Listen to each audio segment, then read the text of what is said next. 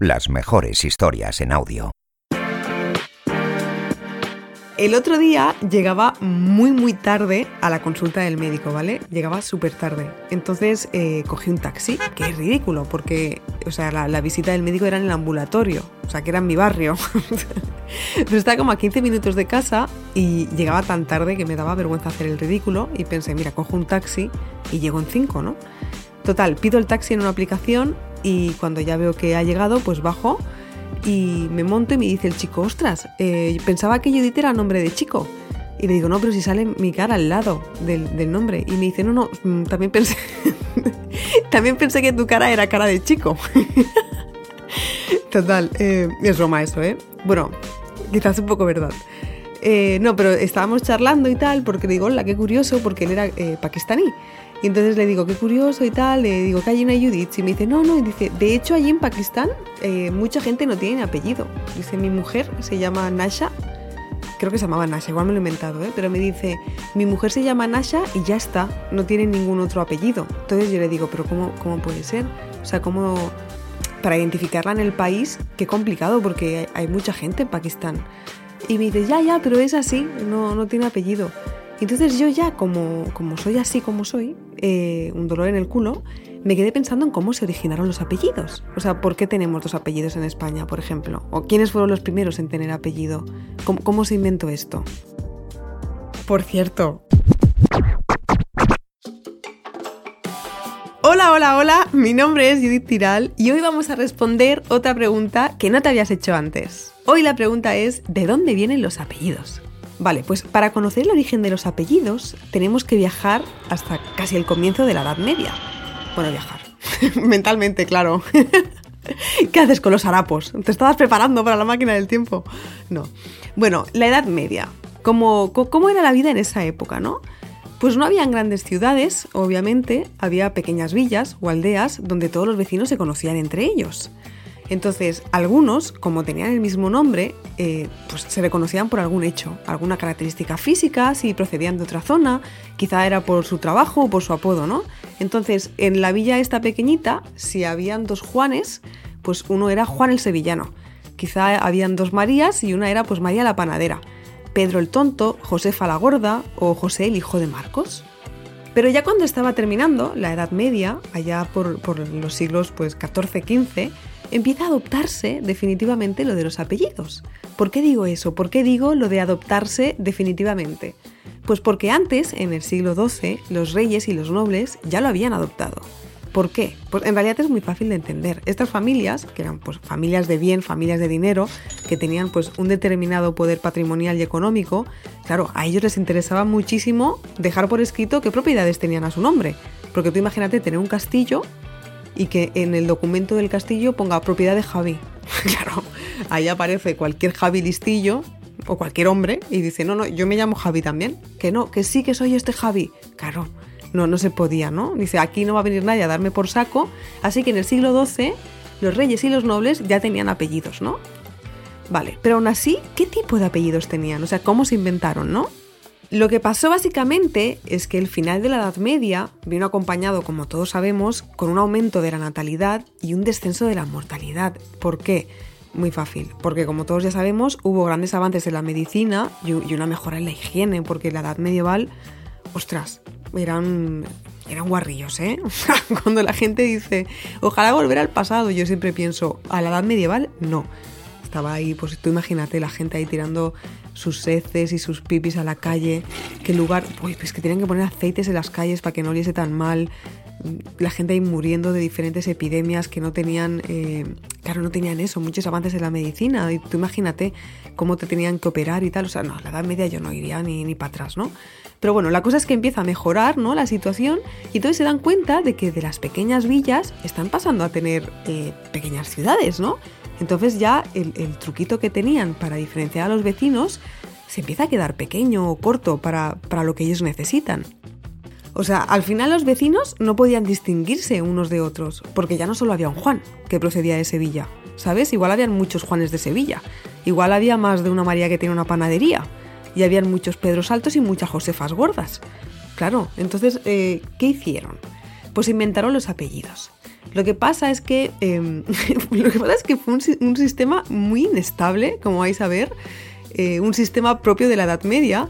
Y en este sistema tú podías elegir tu apellido mm, por diferentes motivos, ¿vale? Tengo que advertir eh, que España posee una gran cantidad de apellidos, entonces es imposible abordarlos todos, pero he dividido eh, los motivos en diferentes bloques, ¿no? Y entonces creo que más o menos vamos a poder ver el origen de muchísimos de ellos. El primer motivo sería los oficios. En la Edad Media, los oficios eh, se agrupaban en gremios en distintas partes de la ciudad. Por ejemplo, el gremio de los zapateros estaba en un área, el de los carniceros estaba en otra, el de los cazadores en otra, y así con todos los oficios. De hecho, tenían sus propias calles y en Barcelona, por ejemplo, hay muchas calles que todavía se llaman así, por, por el gremio que antes eh, tenía ahí sus tiendecitas. Bueno, cuando llegó el momento de adoptar un apellido, muchos eh, lo hicieron manteniendo sus oficios. ¿Por qué? Pues es fácil de entender realmente, porque antes los oficios eran hereditarios dentro de la familia. Entonces, si tú eras Pedro el zapatero, decías, bueno, mi hijo Juan en algún momento se va a quedar la, cafetería. la cafetería no, la zapatería. Entonces me sale a cuenta ponerme zapatero porque él será Juan Zapatero. Y entonces todo el mundo sabrá, también por prestigio y por reconocimiento, que es hijo de Pedro el Zapatero y eres Juan el Zapatero. Entonces así surgieron apellidos como Herrero, em, Ferreiro, Pastor, eh, Fusté, Mouliné, eh, Zapatero, en catalán Sabaté, como Leticia Sabater, em, eh, labrador, criado o vaquero, etc, etc, etc, hay millones. Lo mismo pasaba, lo mismo pasaba si la persona criaba animales. De ahí han surgido pues apellidos como toro, cordero, eh, vaca y cositas así. A mí me llamarían, a mí me llamarían Judith, eh, Judith Maratón, porque todo, porque todo el mundo sabe que en el 2013 corrí un maratón y, lo corrí simplemente para luego pues presumir. Pues yo sería Judith Maratón. Luego, otro motivo sería el lugar donde uno vive, o donde posee tierras, o el lugar del, que viene, ¿no? Eso se conoce como apellidos toponímicos. Si tú tienes un apellido que sea Sevilla o Cáceres, tu antepasado muy probablemente procedía de ahí. Lo mismo pasa con los apellidos que son eh, del valle o del monte o arroyo. O sea, quizá tu antepasado vivía cerca de un arroyo, era eh, Marta Arroyo. Pues Marta Arroyo. Eh, canales, costa, cuevas, peña, prado, ribera. Uy, es que hay un montón. Si tu antepasado, por ejemplo, vivía al cruzar un puente o al lado de un castillo, pues ahí también surgieron cosas pues como iglesia, torres, río, puentes, palacios, etc, etc, es que hay miles. Pero vamos, que es por eso, simplemente es por el lugar en el que vivía tu antepasado. Hola, perdona que te interrumpa, pero es que tengo algo que contarte que seguro que te va a gustar. Veo que estás escuchando No te lo habías preguntado, el podcast en el que Judith Tiral habla de curiosidades y responde a preguntas sobre los orígenes de las cosas del día a día. Pues si te gusta este episodio, en Podimo tienes más de 50 como este de No te lo habías preguntado. Y para que los puedas escuchar todos, te dejo un enlace en la descripción con una oferta muy especial, solo para ti. Te esperamos en Podimo.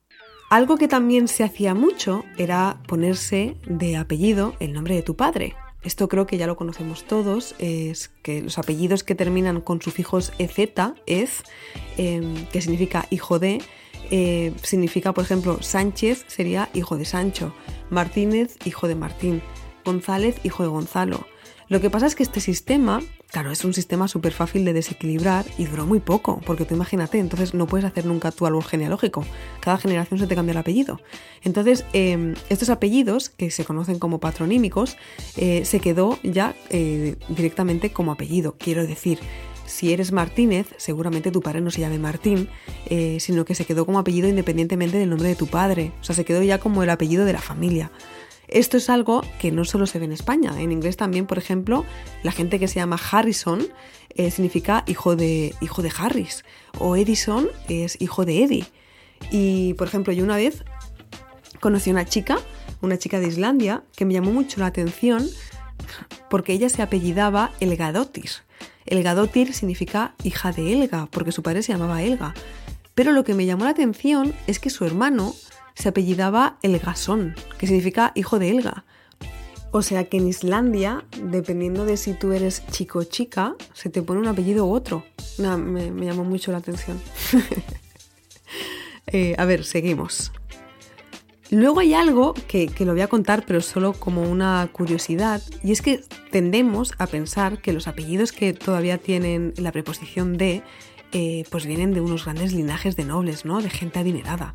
Yo me acuerdo que en mi clase había una María de la Torre y nosotros le decíamos, wow, tus antepasados seguro que tenían un castillo, que eran riquísimos, que, vamos, nos habíamos hecho todos una película en la cabeza.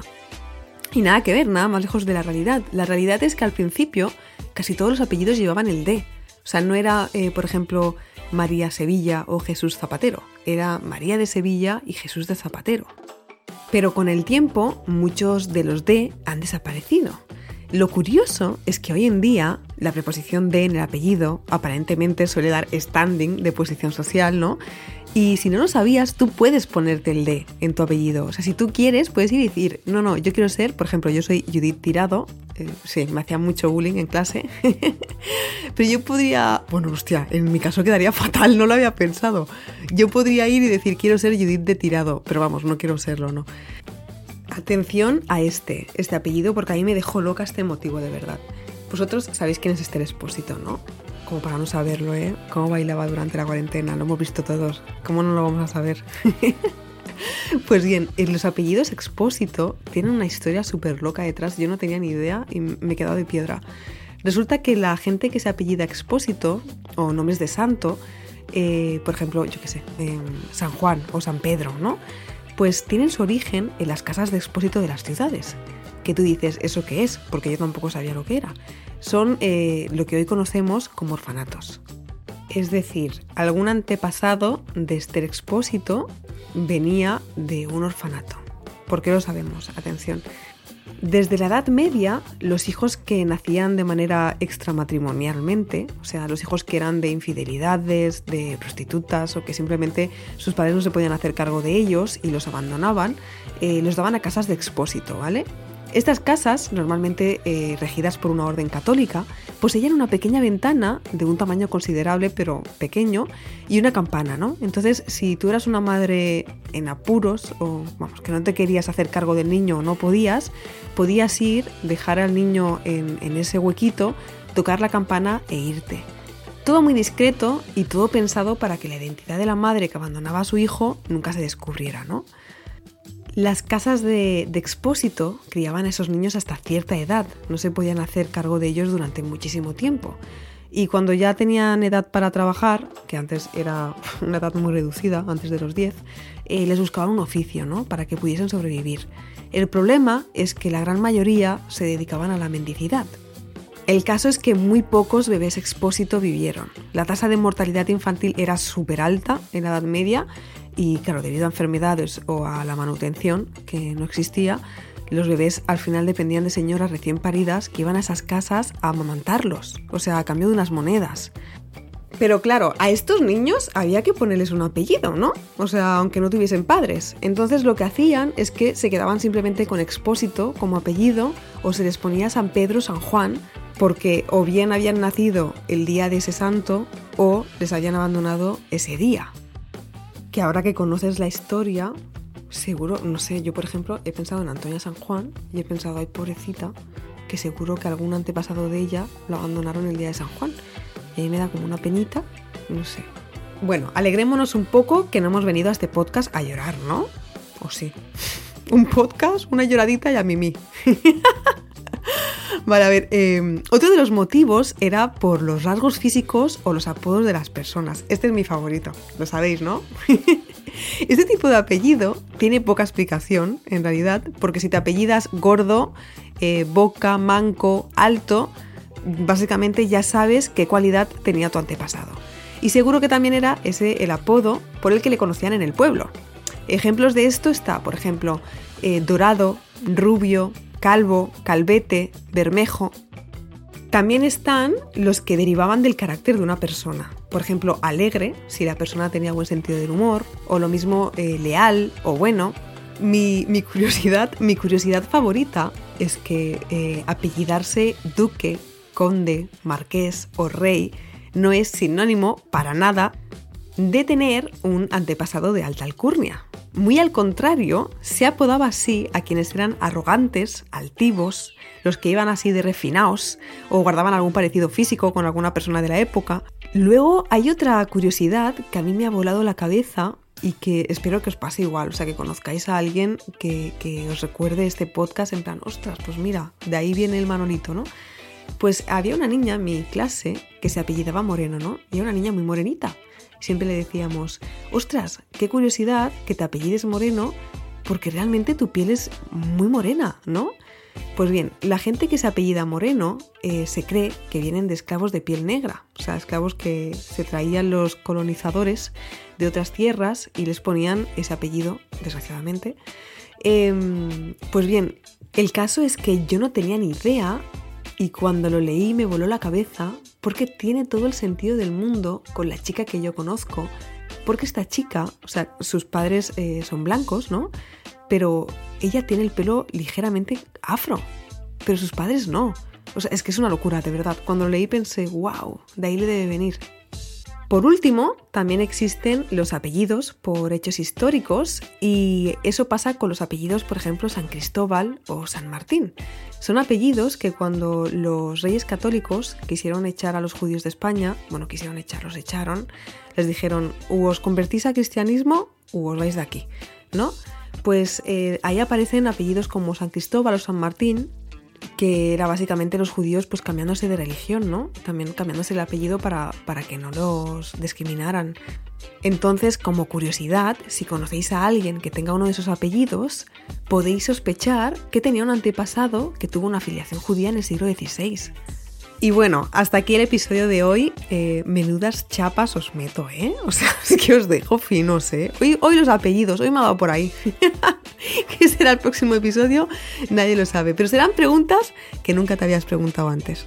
Pues nada, si te has quedado con ganas de más, sabes que puedes ir a mi Instagram, arroba Judith Tiral, para ver pues, eh, documentos de la época, para ver quizá los primeros manuscritos con los primeros apellidos y tal, porque allí dejo en destacados, en stories destacadas, las imágenes de estos episodios. Y nada, en fin, que Judith de tirado se va yendo a, su sobrecito, a Mimi, a echar una lloradita y a mimir. Si te ha gustado el podcast, no te olvides de darle a seguir aquí en Podimo para que te avise cuando haya un nuevo episodio. Y nada, un besito y hasta la próxima. Adiós.